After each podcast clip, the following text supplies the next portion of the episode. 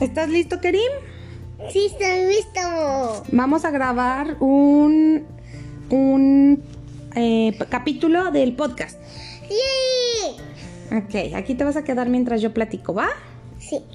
Muy bien amigos, ¿cómo están? Me da muchísimo gusto saludarlos aquí con el niño brincando encima y jugando un rato vestido de Mario Bros.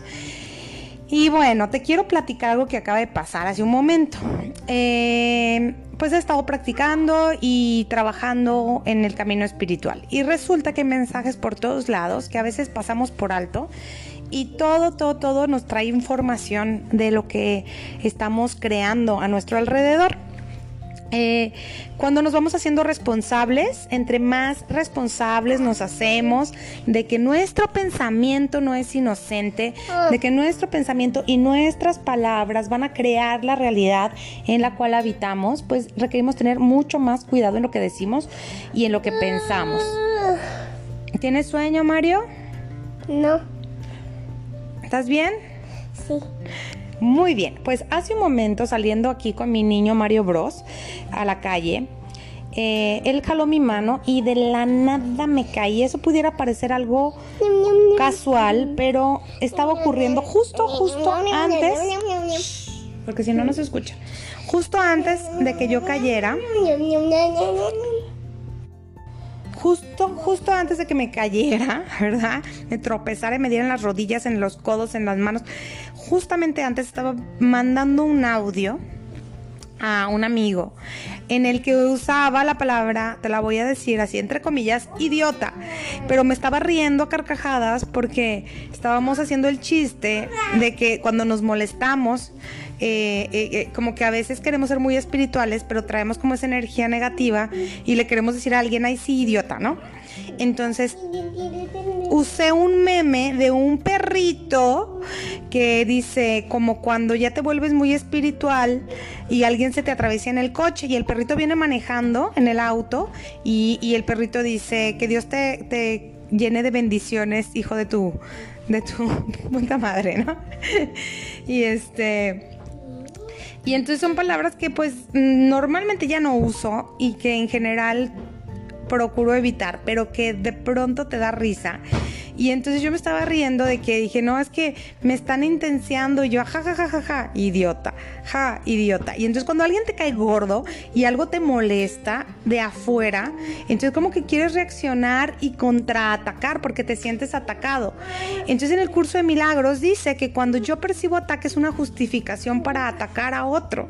Incluso el referirme a él, aunque ni sepa a él o a ella o a cualquier persona en el mundo mundano, sí, a cualquier ser humano, hijo de Dios, el inocente hijo de Dios, así es como se refiere el curso, y referirme a esa persona como idiota es quitarle su plataforma de hijo de Dios.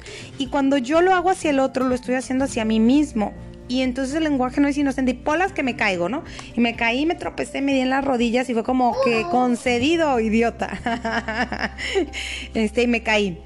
Entonces, esto te lo estoy platicando porque dije, esto no es inocente que me haya caído, no es casual. Sí, había, justo íbamos saliendo de la casa, había un hoyo en, en el pavimento y al mismo tiempo que mi pie puso, puse el pie ahí, venía eh, como metida en el teléfono mandando el audio y mi niño me empujó. Al mismo tiempo pasó todo eso.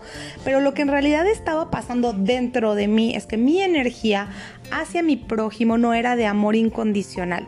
Y yo estoy haciendo un voto de voluntad de ser mi propia maestra, porque al final que nos enseñamos a nosotros mismos, de estudiar y reestudiar y enseñarme y ser maestría conmigo mismo, ¿no? Y entonces lo que dice mi curso es que pues llamamos testigos de nuestro aprendizaje.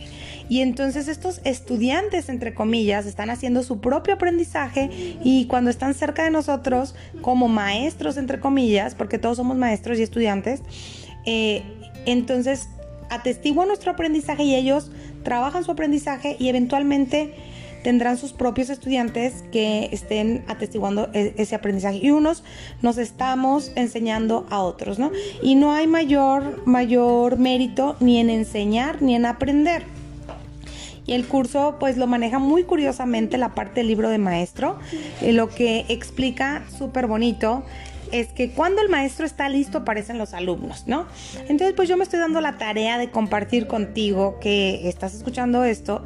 Eh, estoy dándome la tarea de compartir contigo las lecciones, los capítulos, pero fue como, en la caída de un momento fue como un mensaje contundente de, ¡eh! Esto no está para ti ya, ¿no? Entonces ya elegí elevar mi vibración, he elegido estar amor, en amor, he hecho he estado haciendo y, guiando meditaciones para conectar con el amor. Entonces, este chiste inocente lo único que hace es como, como bajar la vibración. Así es que te invito a que hagas tú también ese, ese propósito, ¿no? ¿ok? Que hagas tú ese propósito para que revises qué tanto estás viviendo en vibración elevada. Y hay muchas maneras, muchos mecanismos de elevar nuestra energía, elevar nuestra vibración, nuestro propósito. Y el primero, primero, primero de ellos es soltar el entorno e ir para adentro. Y es lo que te pide el curso, porque al final los ejercicios son de ti contigo, ¿no? De ti contigo, de ti para ti. Entonces, pues por aquí voy a estarte compartiendo los ejercicios a partir del 1. Estuve subiendo los últimos en los que estamos ahora mismo en el año, pero voy a empezar a, a compartir los ejercicios uno a uno para que los vayas trabajando y también estos pequeños espacios de unos minutos para compartirte mi vida y cosas que aprendo y cosas que veo y cosas que, que digo, wow, o sea, aquí está, está evidente. Te mando un beso, te deseo milagros, que Dios te bendiga hoy y siempre. Bye bye.